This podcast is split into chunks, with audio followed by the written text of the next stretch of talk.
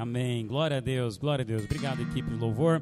Glória a Deus. Pega a sua Bíblia e abra comigo lá no livro de Hebreus, capítulo 10, versículo 19. Deixa eu compartilhar uma mensagem com você para nós celebrarmos a ceia. Aleluia, aleluia, aleluia. Glória a Deus, glória a Deus, glória a Deus. Hebreus capítulo 10, versículo 19. Amém. Irmão, só para você entender, talvez alguns ainda estão aí meio desconectados. Todo domingo, dia de ceia, nós realizamos aqui 10 horas de oração e adoração por você, pela igreja. Então, de hora em hora, desde as 10 da manhã, nós temos sempre alguém orando, cada por, nós chamamos turno de adoração, para que você seja abençoado, né, logo no primeiro domingo do mês. Então, quando a Helvi aqui pediu né, um momento, foi porque ela estava orando aqui por você, e aí Deus colocou no coração dela esse versículo, e nós damos essa liberdade no Espírito. Então, talvez essa mensagem foi dirigida para alguém, quem? Não sei, mas eu creio que no Espírito alguém foi abençoado. Amém? Glória a Deus. Amém. Hebreus capítulo 10, verso 19 e encerrando o nosso período de oração e adoração, nós estamos encerrando com o culto. Então vamos ler o texto da palavra de Deus, verso 19.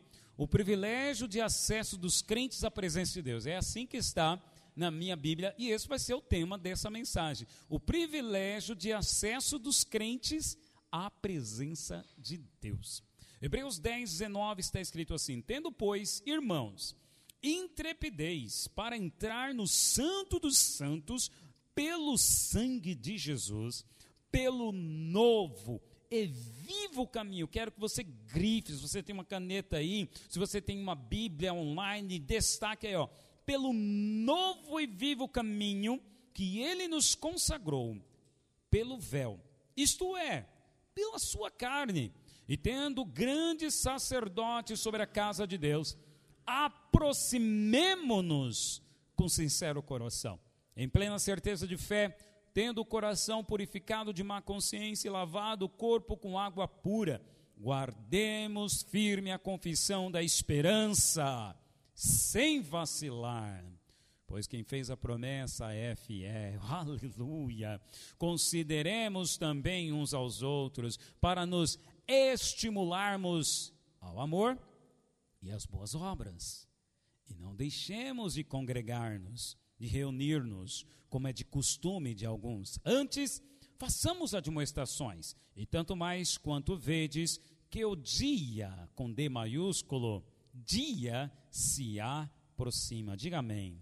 Pai, obrigado, Deus, pela tua palavra. Obrigado, Senhor, por ouvir as nossas orações no dia de hoje. Obrigado, Senhor, por entronizar, ó Deus, em meus louvores e adoração do teu povo. Senhor, libera a tua palavra, libera, Senhor, a palavra profética, libera, Senhor, a direção, o conselho que o Senhor, Deus, quer dar para a tua igreja hoje, Senhor. Queremos aprender. Obrigado por essa graça, ó Deus, de termos o acesso à tua presença, Senhor, e queremos aprender nos libertar da religiosidade e aprender, ó Deus, a nos deleitar e a desfrutar desses benefícios do novo e vivo caminho. Em nome de Jesus e todos digam amém. Amém. Pode sentar.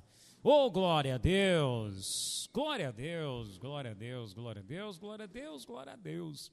Irmão, só para você entender o contexto aqui, Hebreus, Hebreus é um livro, e o autor de Hebreus não está identificado na Bíblia como outros livros.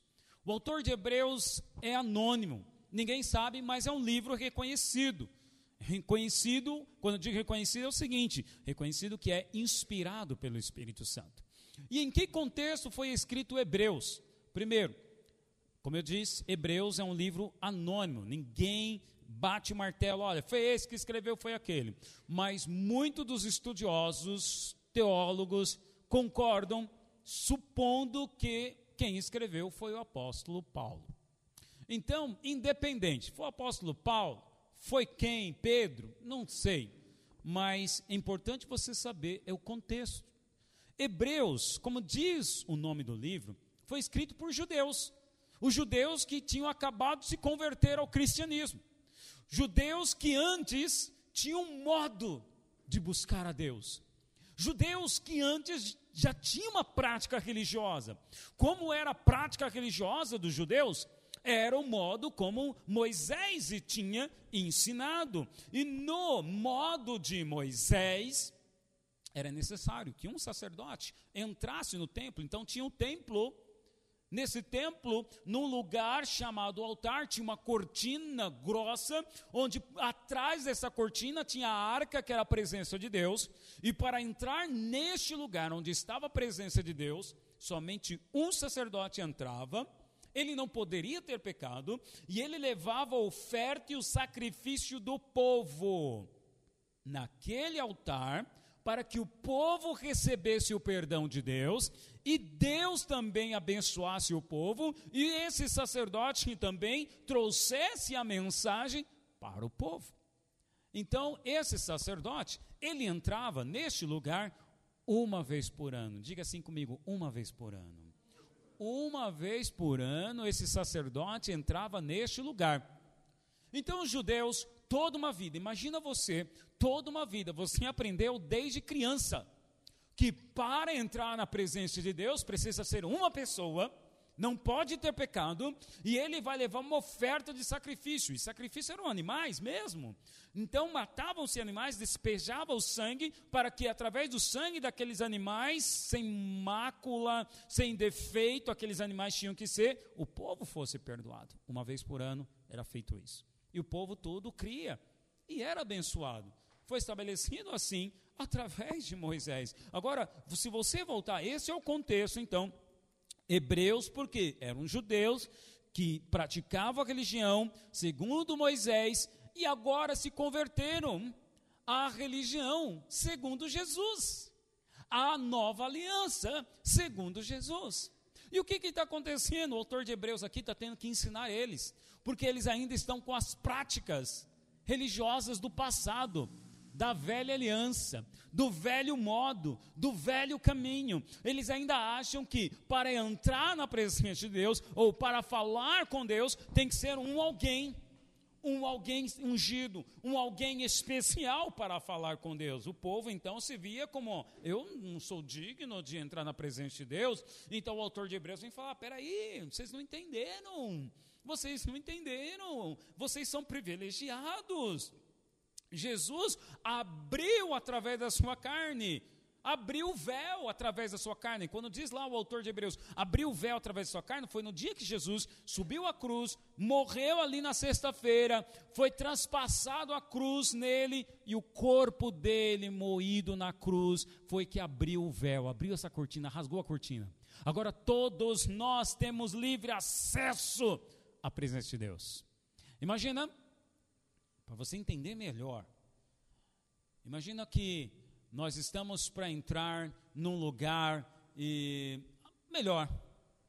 Sabe o metrô da Sé? Cinco da tarde. Três? Já part... Três da tarde. Dezoito, tá bom. Dezoito. Está mais lotado 18. Eu já peguei no 17, mas 18 fica a gente lá na escada, é isso, né? aguardando a sua vez, vai andando assim, até chegar o momento em que abre a porta e você entra no vagão do trem. Alguém já pegou o metrô assim, lá na Sé? Olha só como que é, quando abre-se a porta, como que é? Licença, licença, licença, deixa eu entrar. É assim, irmãos, quando abre a porta? Você nem, você nem fala nada. Simplesmente todo mundo já vem atrás e você é carregado. É assim ou não é? Irmãos, o povo querendo entrar no vagão do trem. Entenda, o véu foi rasgado. O nosso privilégio, nós devemos correr então. O que era antes impossível para mim, para você, agora foi aberto. Então nós devemos ter essa sede da mesma forma como o povo quer entrar logo no vagão de trem para chegar no seu destino. Nós temos que ter essa fome e sede para entrar na presença de Deus e encontrar o nosso destino. Uh. Agora, por que que ainda não temos essa fome para entrar correndo, já que o véu foi rasgado? O autor de Hebreus está dizendo. Porque ainda alguns se relacionam com Deus, com Jesus, através do velho caminho e não do novo caminho. Nós não somos um país judeu, mas somos um país religioso, sim, somos. Somos um país religioso. Muitas das nossas formas de, de buscar a Deus veio através do catolicismo. E aí nos convertemos ao cristianismo. Glória a Deus, aleluia.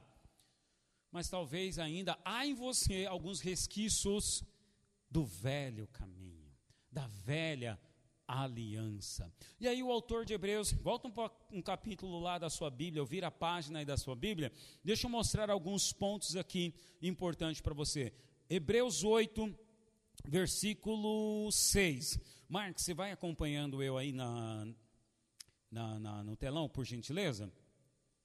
Agora, com efeito, obteve Jesus ministério tanto mais excelente, quanto é ele também mediador de superior aliança instituída com base em superiores promessas. Porque se aquela primeira aliança tivesse sido sem defeito, de maneira alguma estaria sendo buscado lugar para uma segunda. Qual a primeira aliança? A primeira aliança dizia: oferte o sacrifício com cordeiro, o sacerdote entre, mas todo ano tinha que entrar. Então, se ela fosse uma, um sacrifício perfeito, não teria que retornar no ano seguinte. Mas Jesus, ele exerceu o ministério mais excelente e agora ele é o mediador.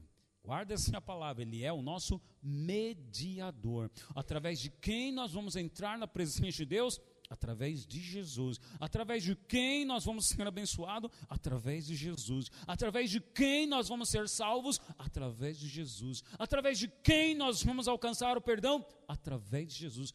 Tudo hoje é através de Jesus. Ele é o nosso mediador. Não tem outro. Não tem nem ritual. É o Jesus. Não tem ritual mais. Não tem tal pessoa. É Jesus. Seguindo, agora, Hebreus 9, verso 11.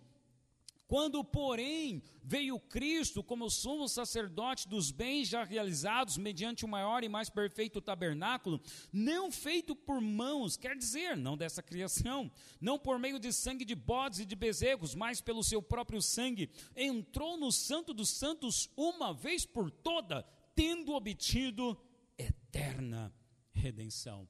Uma vez por toda, agora então não precisa mais de ano em ano, Jesus entrou uma vez, acabou alcançamos redenção, alcançamos perdão eterno.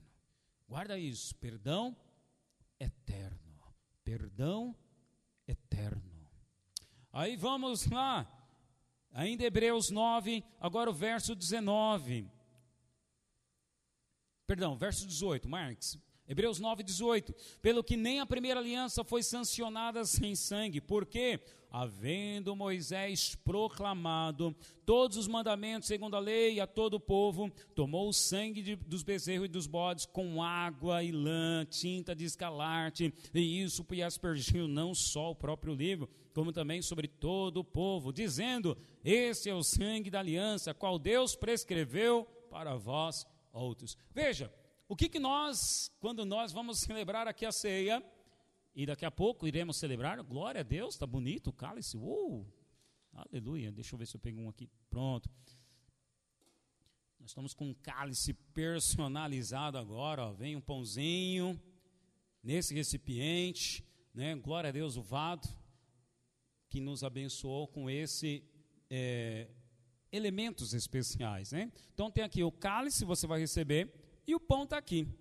No momento em que você for receber o, cálice, que você for tomar, o que, que nós declaramos? O que, que eu vou dizer aqui na Bíblia? Este é o. É o quê? Vamos lá. Este é o, o, o cálice, o sangue da nova e eterna aliança. Por que, que falamos isso na ceia? Para lembrar você que o velho caminho já não existe mais. Mas aí lembramos, mas ainda as práticas ainda continuam no velho caminho. E entenda, no amor de Jesus Cristo, eu quero confrontar você. Hoje é uma mensagem confrontadora para falar de tudo que nós fazemos aqui na ceia. Por que falamos novo e vivo caminho? Por que sangue da nova e eterna aliança? O que é esse velho hábito? Moisés também declarou: Este é o sangue da aliança. Moisés falou. Muita gente ainda está no sangue da aliança de Moisés. O interessante é que Moisés proclamou, diz lá, porque havendo Moisés proclamado, Irmãos, olha, eu creio, deixa eu abrir um parênteses aqui para falar algo, algo para você e depois eu volto uma mensagem. Mas está conectado à mensagem. Eu creio que Deus, Ele está movendo, movendo, não estou dizendo movendo a nossa igreja local. Eu creio que Deus está movendo sobre essa terra, sobre essa terra. Eu creio. Eu creio que Deus está movendo de forma especial.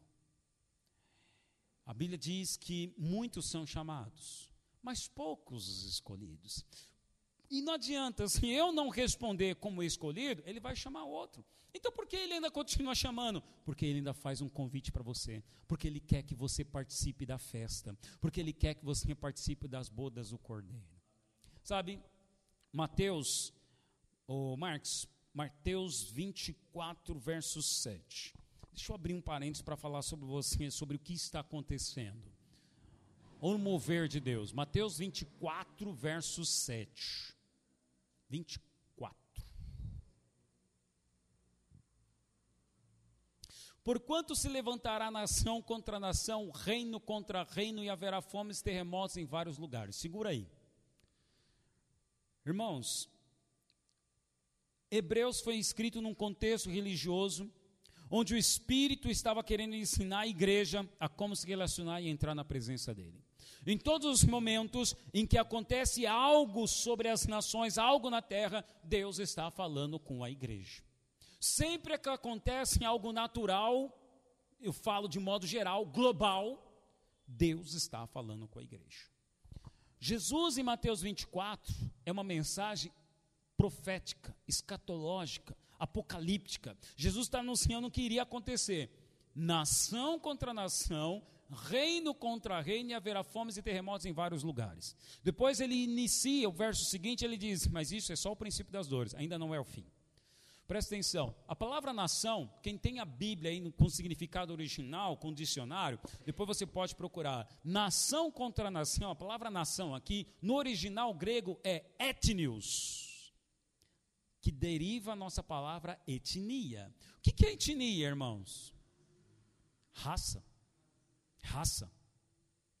Negros, pardos, caboclos, brancos, alemãos, uh, e japoneses, e orientais, e mestiços.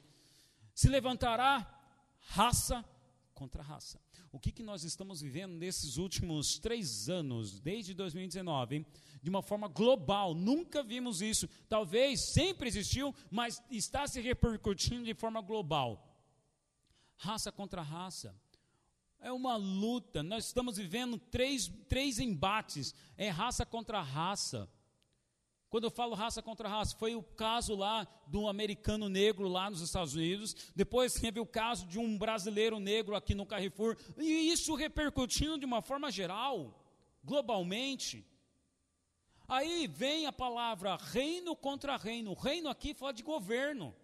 Governo, governo é o que? Política também nesses últimos três anos, o que, que nós estamos vivendo? E não estou falando do Brasil, estou falando do movimento global. Por isso que eu estou chamando a sua atenção. Global, raça contra raça. Global, política contra política, política de direita contra política de esquerda, de tal modo que até divide amigos, divide igrejas e divide membros de família fomes e terremotos em vários lugares. O que, que a pandemia trouxe? Fome, escassez. E olha, estou para dizer para você, como disse Jesus no versículo seguinte: isso é apenas o começo das dores. Quem já deu a luz aqui em parto normal, natural, sabe quão é difícil, dolorido quando começam as contrações. Quando começam as contrações, as dores iniciais, é que o parto, o bebê está anunciando: vou nascer, vou nascer. Mas ainda não é a hora. Só está anunciando as dores. E é ruim. É? É ruim. As mulheradas aí sabem quem já, né, gerou parto natural. É ruim. Porque dói. Começa a doer, mas aquela dor não passa. E o bebê não sai. Jesus está anunciando, irmãos, lá em Mateus 24, que viriam tempos assim. Nós estamos vivendo tempos assim. Preste atenção, de uma maneira global. O que, que Deus está falando conosco? Como eu disse e vou repetir, sempre quando acontece algo natural, Deus está falando com a igreja. Nós temos que ser espiritual para entender o recado de Deus. Olha, durante a pandemia, todo mundo se fechou. Fica em casa. Fique, não era fica em casa se puder, era fica em casa. Fica em casa. Como a Tati testemunhou, fechou tudo. Escolas e o comércio do Vale da Tati dependia ali do, da movimentação das pessoas, comércio e mercado. O que aconteceu? Quebrou um pouquinho, né? diminuiu a renda. Crianças que estavam indo para a escola não iam mais. E aí, o que, que nós ouvimos? Qual era a mensagem? Né? A Adriana é professora aqui. Né? Qual que era a mensagem de alguns pais? Ai meu Deus, eu não vejo a hora logo da escola abrir para meu filho voltar para a escola. Irmãos, preste atenção o que, que estava acontecendo? O cérebro dos nossos filhos estava sendo comido por uma ideologia. Deus sopra e empurra as crianças para dentro de casa. Aí os pais desconectados, ai, eu não vejo a hora de a escola abrir, meu filho tem que voltar para a escola. Peraí, Deus soprando, fica em casa. E nós reclamando, não, filho tem que voltar para a escola. Não, Divórcios, vocês viram número de divórcios que aumentaram depois que as pessoas ficaram em casa. Pessoas depressivas que aumentou depois que tinham que ficar em casa. Irmão, tudo isso é natural, mas qual era o recado de Deus? Olha só, qual que é? As, tem pessoas que se sentem até importante, Davi. Quando diz assim, ah, e aí, como é que você está, irmão? Estou na correria. Qual é a expressão do paulista? Estou na correria. Na correria, na correria. Como é que está o trabalho? Estou na correria. Como é que está na escola? Estou na correria. Como é que está na igreja? Estou na correria. Parece que você se sente importante quando fala isso. Irmão, o que, que é isso? Sempre na correria? Pois bem, aí Deus, pum, para tudo. Para tudo. Volta para casa. Volta para mim. Deus chamou-nos, nos convidou para nós estarmos com Ele. Deus trouxe os filhos para dentro de casa. Para quê? Para os pais passarem para os filhos. Olha, filho, essa é a nossa ideologia. Essa é a nossa ideologia. Esse é o nosso Deus. Casais se separando, peraí, vamos buscar a Deus juntos, mas o que está acontecendo? Pá, pá, pá, pá, não aguento mais você, não pensei que você era assim, não aguento mais você em casa, peraí. Olha como nós estamos desconectados, irmãos. E ainda estamos nos relacionando no velho caminho. E como era no velho caminho? Olho por olho, dente por dente. Olha como é de maneira sutil que a gente ainda se relaciona no velho caminho. No velho caminho, Moisés, sobre cada decreto de Faraó, Deus falava algo com o povo dele. Decreto de Faraó. Olha, Deus falou: as crianças primogênitas irão morrer. Mas mensagem de Deus para o seu povo: mate um cordeiro, coloque na porta, e quando o anjo da morte passar, os filhos e todos de casa serão protegidos. Decrete Faraó: fique em casa. Lá em Hebreus já. Fique em casa, porque o anjo da morte vai passar. Todos estavam em casa, já lá em Hebreus, no Egito. E o que, que eles estavam fazendo? sacrificando o cordeiro. Sacrificando o cordeiro. Jesus, voltemos agora para a nova aliança. Nova aliança, quem é? O cordeiro, Jesus. Já foi ofertado sacrifício eterno, não preciso mais sacrificar. Então, quando eu me reúno dentro de casa, o que, que eu tenho que fazer? Tem que sacrificar cordeiro? Eu tenho que matar mais um animal? Não, eu só tenho que invocar o cordeiro morto que agora vive, que veio pelos meus pecados, para que ele cubra a minha vida e todos da minha casa. Mas o que, que nós fizemos e o que nós fazemos, irmãos? Voltemos para a velha aliança, voltemos para o velho caminho. Só estou dando exemplos práticos para você entender como muitas vezes você se relaciona no velho caminho. Moisés proclamou. O que, que Moisés proclamou? As, as, os mandamentos. E como que o povo se relacionava com Deus? Obedeço, sou abençoado. Eu faço, sou abençoado. Era assim o relacionamento no velho caminho, mas no novo caminho, uau! ele diz: nos aproximemos com sincero coração.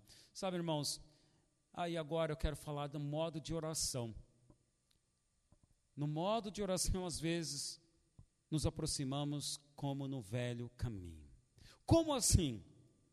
Temos às vezes a ilusão de controlar as coisas e isto tem suas exigências, porque nos criam, cria em nós uma pressão, uma ansiedade. Eu estou falando com Deus, Deus não me ouve. Eu estou dando dízimo, Deus não me abençoa. Eu estou fazendo isso e nada de as portas se abrirem sobre mim. Olha a pressão. Cadê a liberdade a paz do Espírito? Cadê? Cadê?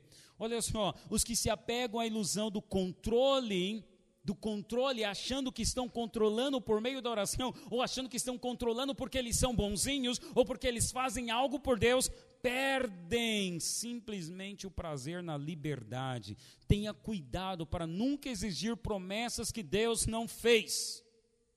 Tenha cuidado para nunca exigir promessas que Deus não fez. E os que cometem tal erro pensam que por agir certo obrigam a Deus a abençoá-los segundo a compreensão de que eu tenho que ter uma vida melhor.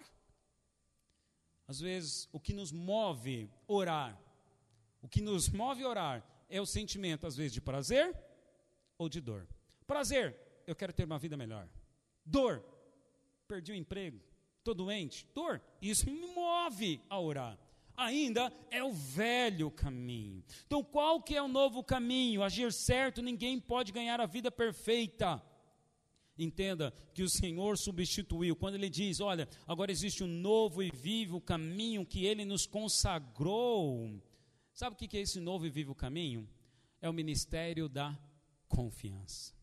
Se ele agora é o mediador, não foi isso que nós lemos? Se ele, Jesus, agora é o mediador, não é mais a sua oferta e sacrifício, não é mais o que você faz, é o que Jesus faz e fez por você. Então agora você tem que entrar no novo ministério o ministério da confiança. Vamos à prática, pegando o testemunho do Vado e da Tati, que eles contaram aqui. Estamos, eles estavam com o comércio, o mercado lá em São Miguel. Compraram e o mercado bombando. 2017, né, Vado? Você comprou? 2017, 2018, 2019, bombando. Uau! 2020, vem pandemia, fecha caiu renda. Como ela falou aqui, nome protestado, dívida aumentando. O que fazer? Fecha lá e abre agora aqui na garagem da casa, num espaço menor e num local que o, muitos falam não dá bom. O comércio vai fechar. Quem abre aqui fecha. Olha o natural. Olha o natural. Mas quando você se relaciona com o Senhor, quando nós oramos a Deus, pedindo pela dor, pelo prazer, como diz Tiago, Tiago, lá no capítulo 4, verso 3, diz né, que nós pedimos, mas muitas vezes não somos ouvidos. Por quê? Pedimos mal. E por que pedimos mal? Porque pedimos para os nossos prazeres, para esbanjar. Então, pastor, como é que eu vou orar? Como é que eu vou orar? Porque quando eu estou no momento de dor, eu vou orar. Quando o Senhor sabe, eu quero melhorar de vida, e agora, como é que eu vou orar? Jesus nos ensina o novo e vivo caminho. Na velha aliança, o povo só se relacionava usando Deus para alcançar algo. Na nova aliança, no novo e vivo caminho, Jesus está mostrando: ei, guardemos firme a confissão da esperança sem vacilar, pois quem fez a promessa é fiel. Ministério da confiança. Busque a Deus somente, só busque a Deus. Ah, mas e o que, que eu vou fazer? Espera. Mantenha firme a confissão da esperança sem vacilar. Olha que tremendo. Está aí na sua Bíblia, nós lemos. Não é palavra minha, é palavra de Deus. Guardemos firme a confissão da esperança sem vacilar. Por quê? O pastor diz, e ele é fiel, presta atenção, irmãos, vamos lá. Eu não me pronunciei em nenhum momento, e, e aqui também não era plataforma para isso, politicamente, e nem usei as minhas plataformas digitais, que é meu, para também me manifestar politicamente. Não fiz isso, falei, não preciso, não preciso, cada um tem as suas escolhas, e não vou fazer isso. Não quero divisão, não quero fazer meu irmão mais fraco na fé, que escolheu o outro, tropeçar. Não quero, não preciso. Nosso ministério é reconciliação, então não me manifestei. Mas agora, pós-eleição, deixa eu usar uma, uma mensagem de Deus para você. Rodou aí nos, nos youtubers ou redes sociais da vida um pastor famoso, que no dia da eleição ou antes da eleição, não sei em que momento, mas que ele orou pelo Bolsonaro. E na oração, ele disse: E eu profetizo que você vai ganhar a eleição. Alguém viu isso? Essa oração? Levante a mão. Desse pastor famoso? Não viram isso, não? Pode procurar a oração do Silas Malafaia. Procurem. Ele profetizou. A igreja se uniu para orar. Aí ganhou o Lula. E aí, pastor, Deus não ouviu nossa oração? O outro não profetizou? E agora? Como é que fica, irmãos? Você não parou para pensar, não? Como é que fica? Igreja jejuou, igreja orou, o pastor profetizou, e agora? E aí? Onde é que está Deus? Eu vou te falar, Deus está no mesmo lugar. Deus não responde oração que seja para nosso prazer. Qual que era a motivação? Valores morais. Por que a escolha do Bolsonaro? Valores morais. Por que não escolhemos o Lula? Valores morais. Mas alguém perguntou qual era a vontade de Deus? Alô? Alguém perguntou quando foi votar? Nosso foco, nossa motivação foram valores morais. Não escolhi Lula, valor moral. Escolho Bolsonaro pelo valor moral. Em nenhum momento eu ouvi falando alguém, é a vontade de Deus. E respeito o pastor Silas Malafaia, eu ouço mensagem dele, tem um, uma Bíblia lá transcrita por ele também. Respeito, irmão, mas eu quero falar para você que tem orações que não são a vontade de Deus. Porque ainda é oração baseada na velha aliança. Se eu faço a coisa certa, então eu mereço isso. Porque o Bolsonaro está fazendo a coisa certa, então ele merece. Quantas vezes, quando ouvimos irmãos testemunhando, porque eu fui, olha só o testemunho, quando eu ouço testemunho assim, eu desconfio. Porque eu fui fiel, Deus me honrou. Velha aliança, velho caminho, velho caminho. Não é esse, não é esse o modo. Deus não te abençoa porque você é fiel. Deus te abençoa porque Ele te ama. Talvez em algum momento você foi fiel, mas não foi isso que motivou Deus te abençoar. Mude só a motivação, sabe? Não é para você deixar de ser fiel, não é para você deixar de orar, deixar de jejuar, não. É só mude a motivação, mude o coração. Esse era o combate do autor de Hebreus para com a igreja aqui. Eles estavam buscando a Deus ainda, mas a motivação estava errada, o modo ainda estava errado. Então existem orações, irmãos, que nós fazemos que não é a vontade de Deus. Não é a vontade de Deus. Então, qual é a oração que é a vontade de Deus? Aquela que você pergunta para Ele, que você busca a Deus. A oração que você pergunta para Ele e você espera. Ah, mas está difícil esperar, não aguento. Gente, deixa eu dizer uma coisa para você. Andar com o Senhor tem que ser leve. Se você está andando com Deus e a sua vida está, como todo paulistano fala, é, como é a correria, irmão, tem alguma coisa errada. Você ainda está no velho caminho. Deixa eu falar para você a minha agenda. Eu sou pai de três filhos, tenho minha esposa, trabalho CLT, tenho uma empresa, uma consultoria, estou estudando graduação, estou estudando carrom, faço aula de natação, que mais? Lidero aqui a igreja. Se você perguntar, está corrido? Falando tudo isso, você imagina, nossa, a vida do pastor não tem vida. Não, estou muito leve. Estou muito bem. Leve. Meu sono está em dia. Minha saúde está em dia. Sabe por quê, irmãos? Porque existe um modo de vida. Confia. Confia. Confia. Em tudo que você for orar, confia. Deixa Deus fazer. Deixa Deus mudar o coração da pessoa. Deixa Deus abrir aquela porta. Confia. Confia. Única oração que você tem que fazer e que você tem que agir, eu vou dizer para você. Em todo momento. Vamos lá, o Vado e a Tati resolveram, ouviram a voz de Deus, fecharam o mercado de lá e abriram aqui. Qual era o ministério que ele tinha que entrar? Confiança. Confia. Confia. E Deus está aí abençoando eles, né? O glória a Deus, testemunhando aí os lucros né, e entradas aumentaram, glória a Deus, confia. Você está numa decisão, e agora não sei se é, é, é, é, essa porta de emprego, eu não sei se é esse curso de graduação. Fala para Deus, busque a Deus, busque a Deus, busque a Deus. E no que você está buscando a Deus, no reino dele, que é o governo dele, Senhor, eu tenho essa escolha a fazer. Me ensina qual é o caminho, me mostra e me ensina a descansar. Me ensina a descansar. Me ensina a descansar. Davi, no Salmo 23, ele orou isso: leva-me a passos verdejantes, ou seja, me leva a um lugar de descanso. Eu não quero ficar agitado na minha alma. Eu não quero ficar ansioso. Eu quero ficar no lugar de descanso. E esse lugar de descanso, irmão, é o lugar onde Deus está trabalhando e eu estou confiando. Única oração que você vai fazer e que você tem que ter iniciativa é a seguinte: é quando você sabe que tem alguém com contrário a você, com rancor, com mágoa, né, ou alguma coisa, e você tem que tomar iniciativa e se reconciliar com ela. Essa é a única oração. Jesus no altar falou: se você vem trazer a sua oferta e sabe que teu irmão tem algo contra você, vai lá e se reconcilia. Oração no Pai Nosso: Pai nosso que está no céu, perdoa as minhas ofensas, como eu tenho perdoado a quem me tem ofendido. A única oração que quando você fizer, você não precisa esperar, tem aqueles, né, ah, eu estou esperando Deus tocar no meu coração para perdoar. Ah, você não está esperando não, você está no orgulho, filho de Deus. Você está no orgulho, filha de Deus.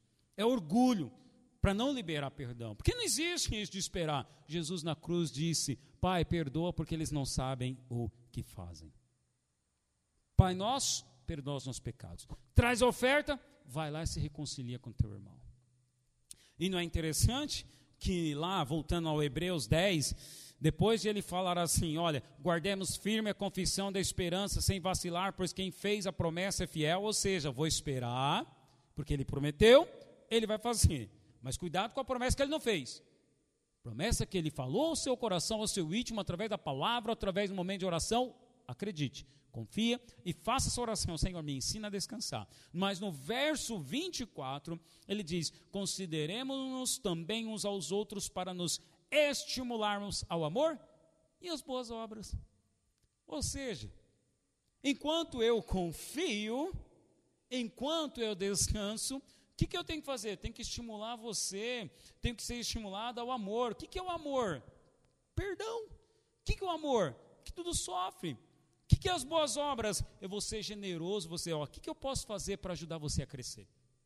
O que, que eu posso fazer para te servir?